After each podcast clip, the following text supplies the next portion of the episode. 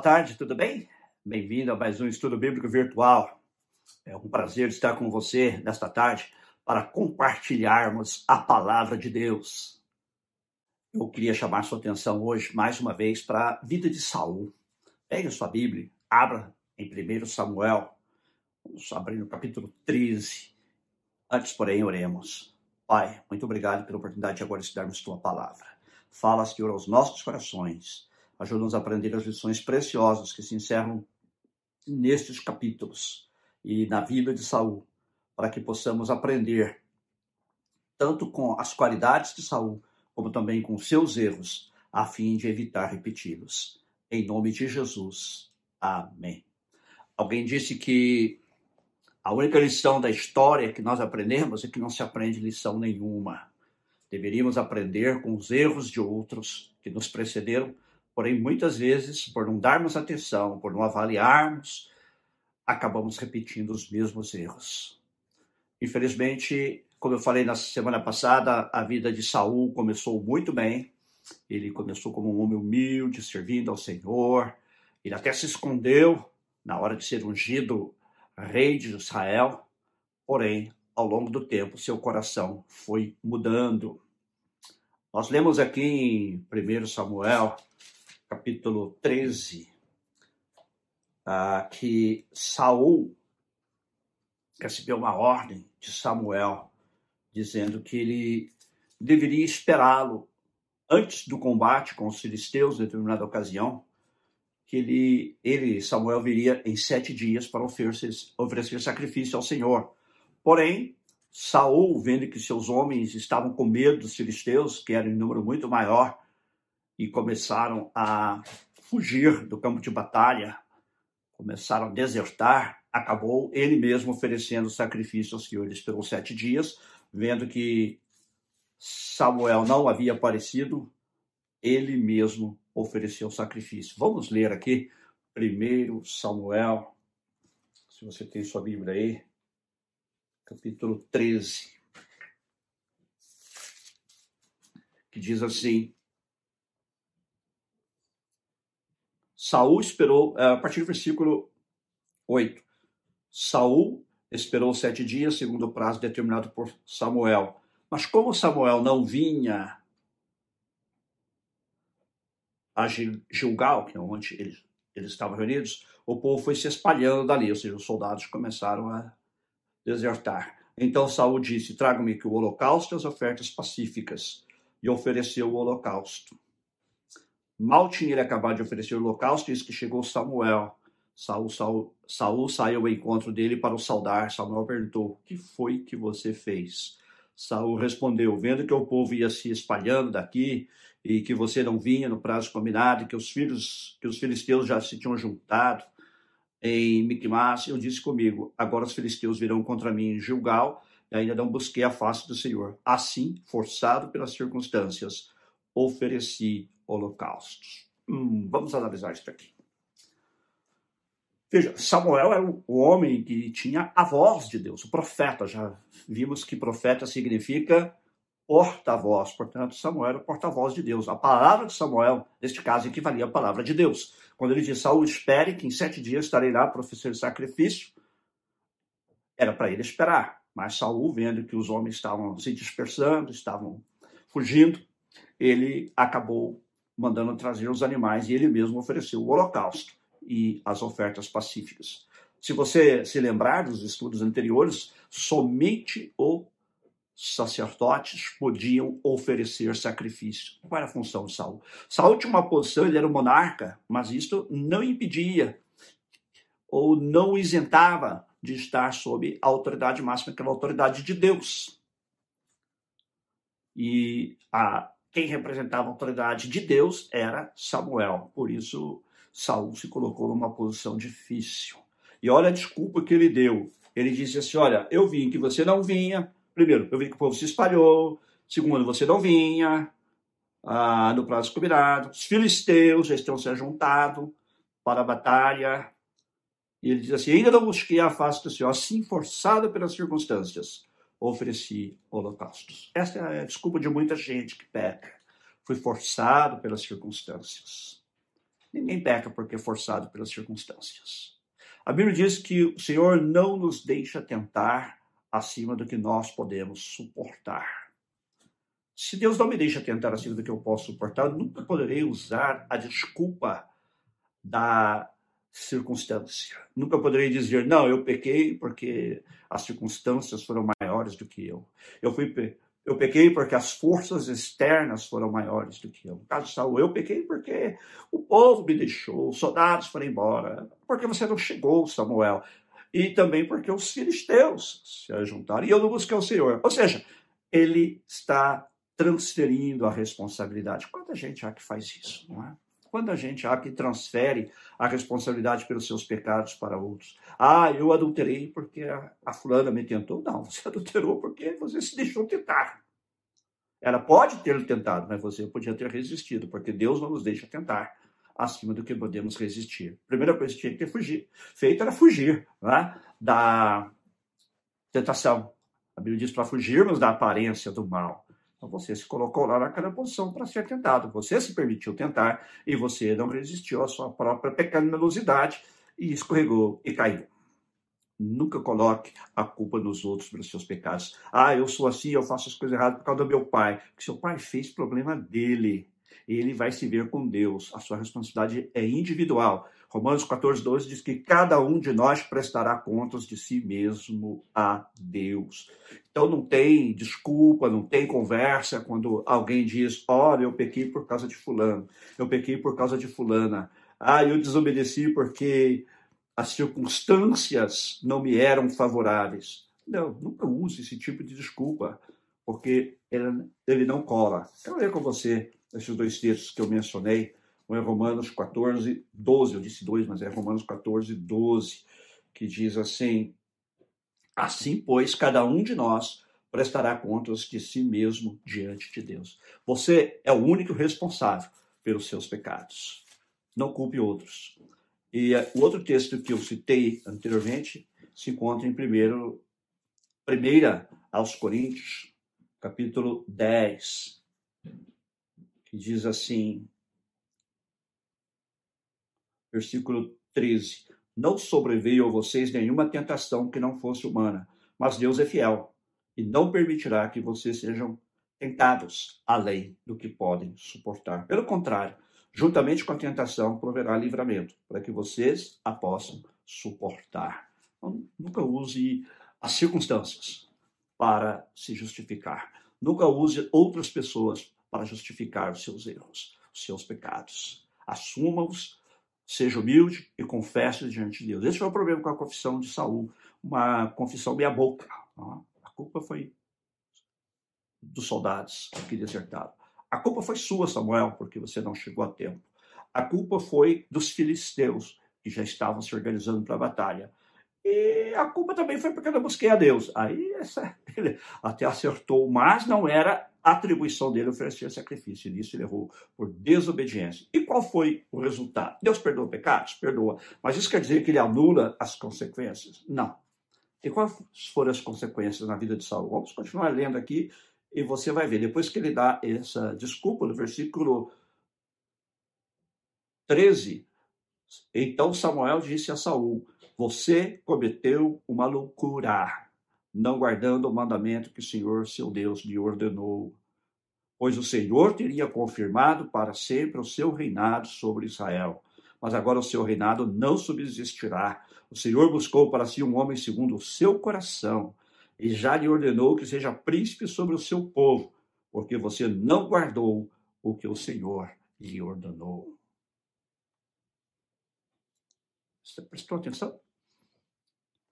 Eu disse já da outra vez que Saul foi uma escolha de Deus. Embora o povo tenha pedido o rei, Saul não foi escolhido pelo povo, Saul foi escolhido por Deus.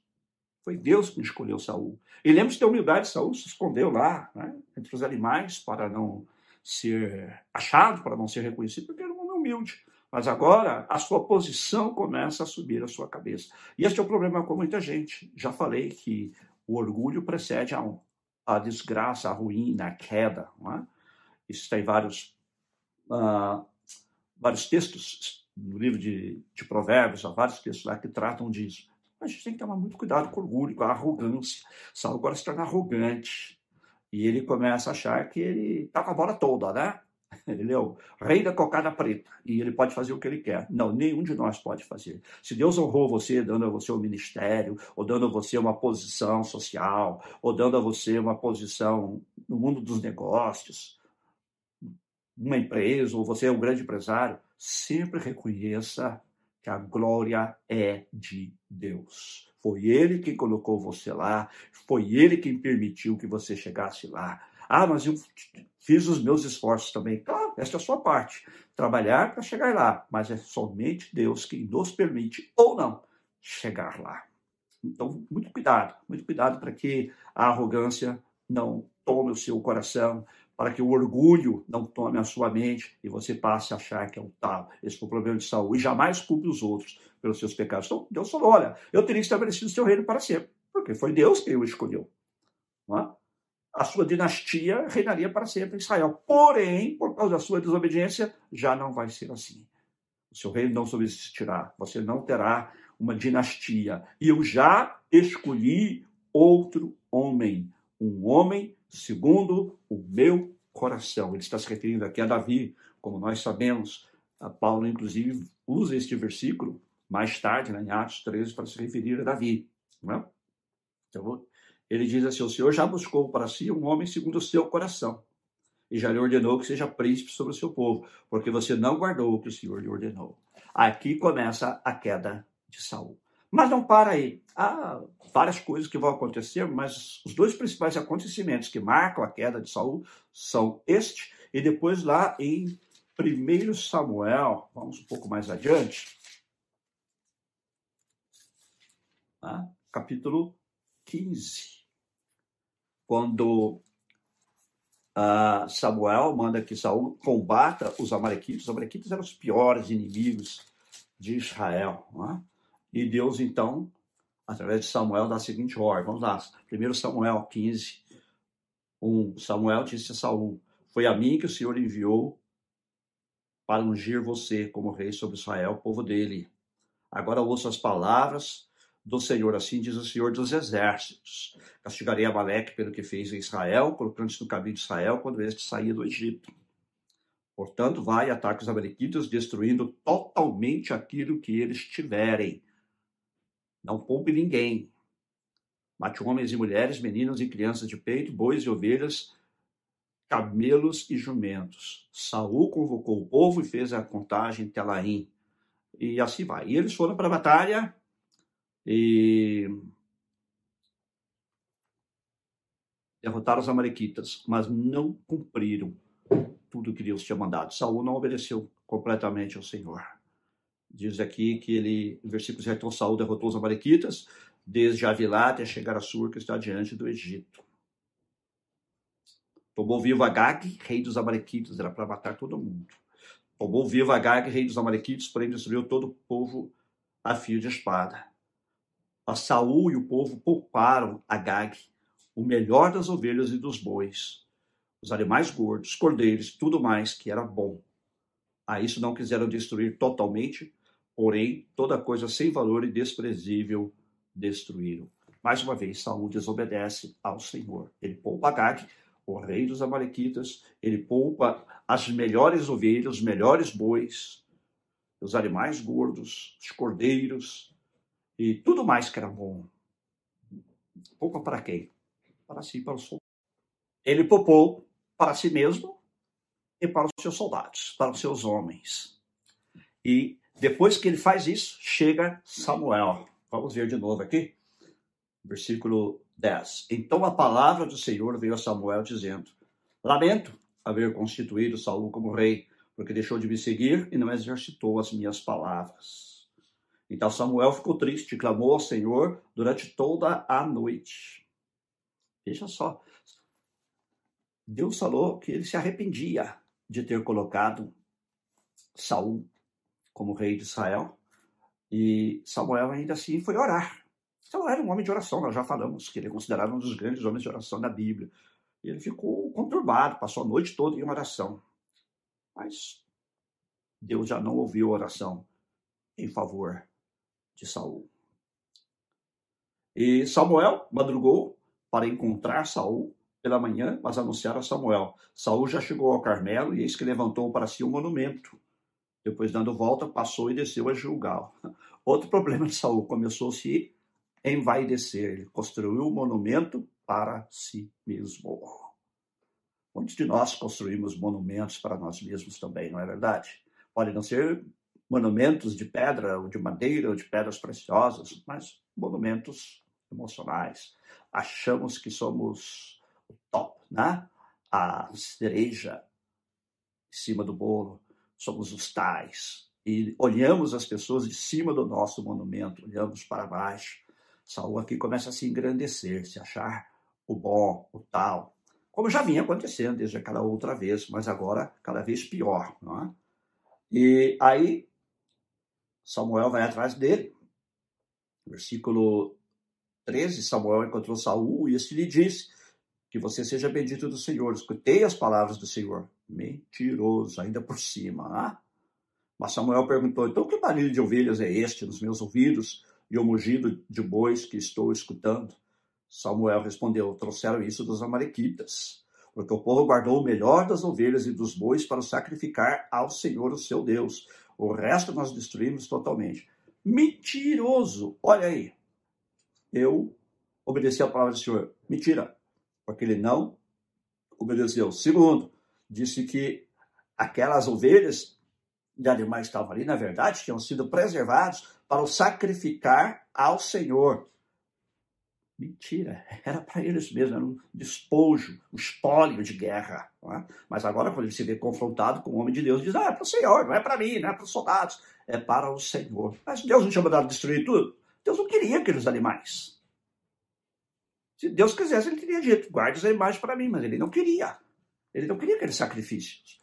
E ele diz assim, que é muito importante você notar: isso aqui é para os sacrifícios ao Senhor, o seu Deus. Ele não diz o meu Deus seu Deus. Quando a gente está com a consciência pesada, né? Você sabe que você pecou, Deus passa a ser o Deus do outro, não mais o seu Deus. Ele diz, Samuel, é o seu Deus, não o meu Deus. Porque ele sabia o que ele tinha feito, né? Aí então Samuel disse a Saul, espere, eu vou declarar a você o que o Senhor me disse esta noite. Saul respondeu, fale. Samuel continuou, não é verdade que mesmo sendo pequeno aos seus próprios olhos, lembre-se como ele começou humilde, não é verdade que, mesmo sendo pequeno aos seus próprios olhos, você foi colocado por cabeça das tribos de Israel? O Senhor ungiu como rei sobre Israel. O Senhor o enviou a este caminho e disse: Vai e destrua totalmente esses pecadores, os amalequites, lute contra eles até exterminá-los. Por que então você não deu ouvidos à voz do Senhor, mas se lançou sobre o despojo e fez o que era mal aos olhos do Senhor? Está vendo que Samuel reconhece que era despojo. Eles pegaram como despojo de guerra. Então Saul disse a Samuel: Pelo contrário, dei ouvidos à voz do Senhor, e segui o caminho pelo qual o Senhor me enviou. Hum. Eu trouxe Agag, rei de Amaleque, e destruí totalmente os amalequitas. Mas o povo pegou do despojo ovelhas e bois, o melhor que estava destinado à destruição para oferecer ao Senhor, seu Deus, em Gigal. Mais uma vez ele tira o corpo fora. Foi o povo, foram os outros. A responsabilidade não é minha, a responsabilidade é dos outros. Assuma a sua responsabilidade. Não culpe outros. Tem gente que fala, eu pequei porque o diabo me fez pecar. Não, o diabo fez você pecar. O diabo pode tentar, mas ele não pode obrigar você a pecar. Ok? A responsabilidade sua é a responsabilidade minha quando pecamos. Porém, Samuel disse: Será que o Senhor tem mais prazer em holocaustos e sacrifícios do que no obedecer a sua palavra? Será? Claro que não. Davi o rei que sucedeu a Saul reconheceu isso mais tarde, quando ele também pecou. Mas ele foi humilde ao ponto de dizer: a responsabilidade é minha, eu pequei, eu pequei, somente contra o Senhor eu pequei. E ele fala: Eu sei que tu não te agradas de holocausto, de sacrifício, mas de um coração contrito.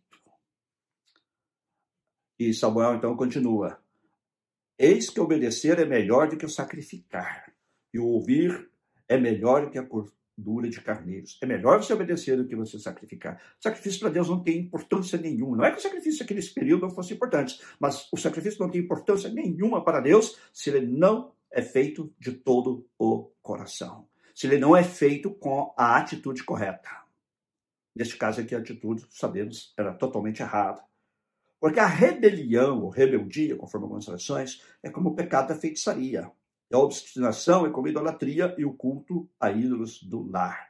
Gente, isso aqui é palavra muito séria. Rebeldia contra o Senhor, desobediência, rebelião, é mais do que um simples pecado. No caso aqui de Saul, ele realmente se rebelou contra Deus, não é?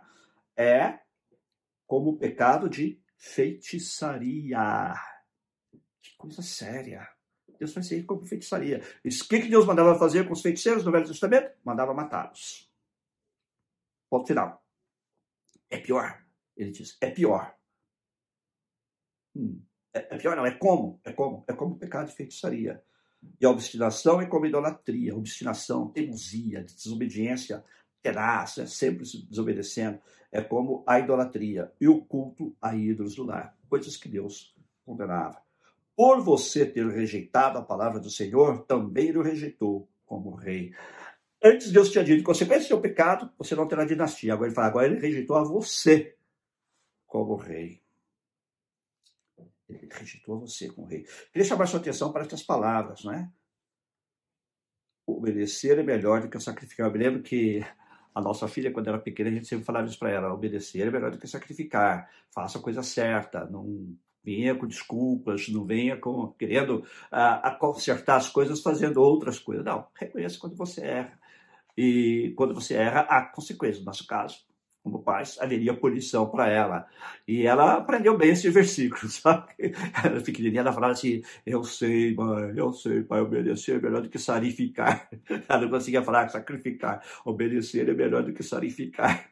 E é um conceito que qualquer um de nós pode aprender. Ela, como criança, aprendeu. Gente, obedecer é melhor do que sacrificar. Não adianta depois você correr atrás, querer pagar, ah, fazer sacrifícios depois que você pecou. Não, a melhor coisa depois que você pecou é se humilhar. Aliás, é a única que Deus aceita. Se humilhar, confessar o seu pecado, pedir o perdão de Deus. Mas isto não o isenta das consequências. No caso de Saul, a consequência foi perder o reino de uma vez. Não só perdeu a dinastia quando a primeira vez, mas agora ele é rejeitado por Deus como rei.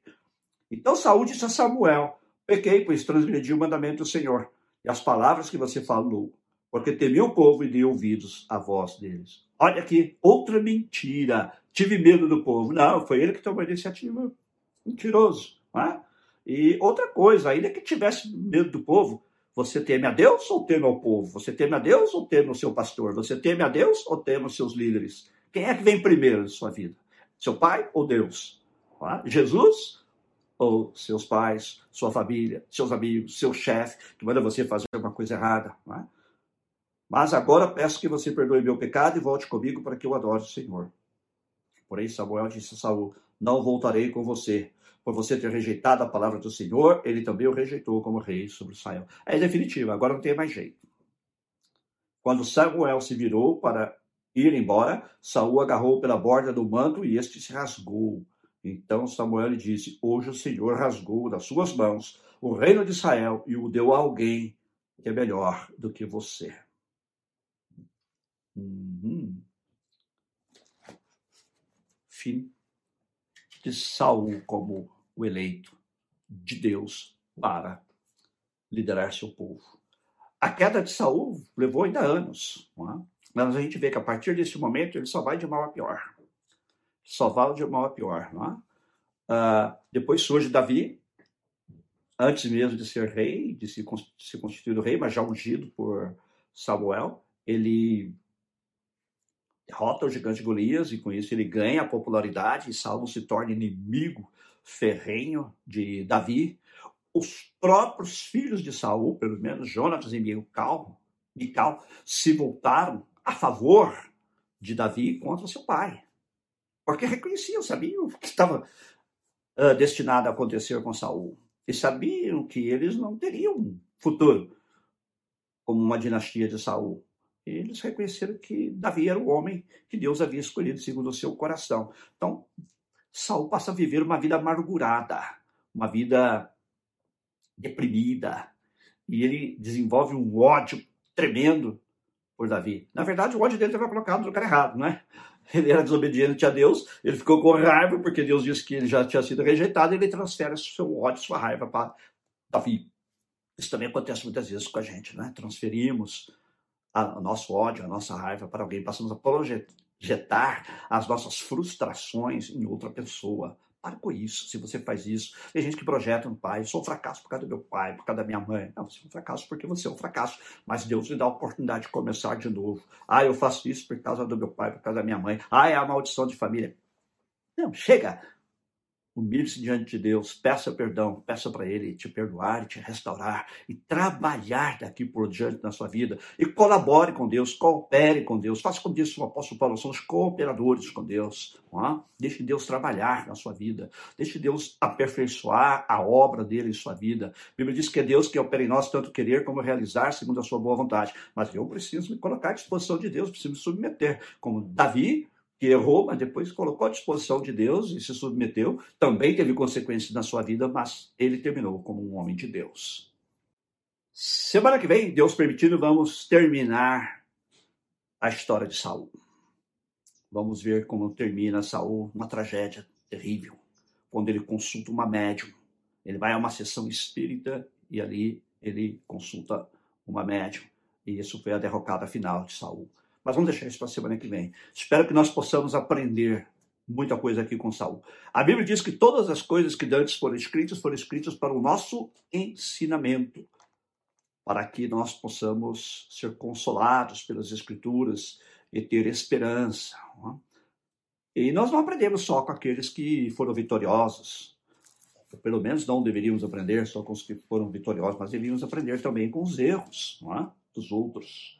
Alguém diz que você ser sábio é você aprender com os erros dos outros. Até certo ponto, isso é verdade, não é? Se alguém já cometeu erros que eu sei que vão me levar para o buraco, para que é que eu vou repetir os mesmos erros? Para que é que eu vou fazer as mesmas coisas? Então preste atenção nisso que a Bíblia diz, para que uh, você não repita os mesmos erros. Não entre nesta de, de Saul, não é? Uh, e eu também devo tomar cuidado, porque eu que prego, como diz Paulo, tenho que me esforçar para que não incorra nos mesmos erros que eu condeno, não é? Os pecados que, dos quais eu falo. Mas essa é a, a essência do que nós aprendemos aqui. Aprender com os erros dos outros, aprender com os erros de Saul, que como vimos foi decaindo, decaindo cada vez mais. Começou bem, mas terminou muito mal e como veremos na semana que vem, terminou em tragédia. E a tragédia atingiu não só ele, mas também toda a sua família, ou pelo menos quase toda a sua família. Deus tenha misericórdia de nós. Deus tenha misericórdia de nós e nos ajude a ser firmes. Faça o propósito com Deus de servi-lo de todo o coração, de obedecê-lo em tudo, de não tentar culpar os outros ou justificar os seus erros Seja humilde diante de Deus e sirva de todo o coração. Deus te abençoe grandemente. Gostaria de orar nesse momento. Senhor, nós aprendemos tantas lições preciosas aqui com Saul, lições que marcam as nossas vidas, Pai. Ajuda-nos, Senhor, a entender que é melhor obedecer do que sacrificar. De que quando tu nos dizes para fazermos alguma coisa, Senhor, que a gente quer que a gente faça de todo o coração. Não devemos fazer meia boca, como fez Saul na primeira vez. E não devemos desobedecer flagrantemente, como Saul fez na segunda vez. Mas te obedecer de todo o coração e te servir de todo o nosso ser. O Senhor conhece as nossas limitações, o Senhor conhece as nossas fraquezas e as nossas circunstâncias, mas nenhuma dessas é desculpa para que procuremos te servir de todo o nosso ser, com todo o nosso esforço, com todo o nosso empenho. Ajuda-nos, pois, a fazê-lo, Pai e dá-nos a tua graça e o poder do Espírito Santo, pois sem tua graça e sem o poder do Espírito Santo, não podemos, por nós mesmos, cumprir os mandamentos do Senhor. Mas ajuda-nos a entender que precisamos cooperar com o Senhor, nos submeter e obedecer naquilo que o Senhor nos diz para obedecermos. Abençoa cada um de nós, abençoa cada família, abençoa cada ouvinte que está conosco nesta noite, aqueles que também estão ouvindo pelos podcasts. Em nome de Jesus. Amém. Se você está longe do Senhor, se você está na situação de Saul, não permaneça nessa situação. Volte-se hoje para o Senhor. Arrependa-se dos seus pecados. Diga, Senhor, pequei. Me perdoa e me recebe, me restaura. Eu gostaria de orar com você agora. Se você tem esse desejo no seu coração de ser restaurado pelo Senhor, faça comigo esta oração bem simples. Diga, Senhor, eu reconheço que pequei. fiz aquilo que o Senhor disse para eu não fazer. E não fiz aquilo que o Senhor disse para eu fazer. Reconheço que sou um pecador. Me perdoa todos os meus pecados e me purifica com o sangue de Jesus. E me recebe, e me restaura, me cura, me transforma e me ajuda a te ser fiel em todo o tempo, enquanto durarem meus dias na terra. Em nome de Jesus. Amém. Amém. Deus te abençoe grandemente. Deus te abençoe muito. E nos vemos domingo às 5 horas da tarde, horário aqui de Los Angeles, e 10 horas, horário de Brasília. E assista o nosso culto. Também fica gravado, como todos os nossos programas ficam gravados para você também depois ouvir no podcast, para você reouvir, inclusive se já ouviu, e também ah, para você compartilhar com seus amigos. Por favor, compartilhe. Compartilhe no YouTube, compartilhe no Facebook, compartilhe no podcast, enfim, ajude-nos a divulgar a palavra de Deus. E também, se você não se inscreveu ainda no nosso canal do YouTube, inscreva-se lá, inscreva-se também no nosso Facebook. E também na terça-feira voltaremos com a nossa célula virtual e na quinta-feira aqui de novo com o nosso estudo bíblico virtual. Deus te abençoe grandemente. Lembrando que o horário aqui da terça e quinta é sete e meia e aí no Brasil meia-noite e meia. Se o horário foi conveniente, você pode depois assistir ou ouvir, ok? Deus abençoe grandemente.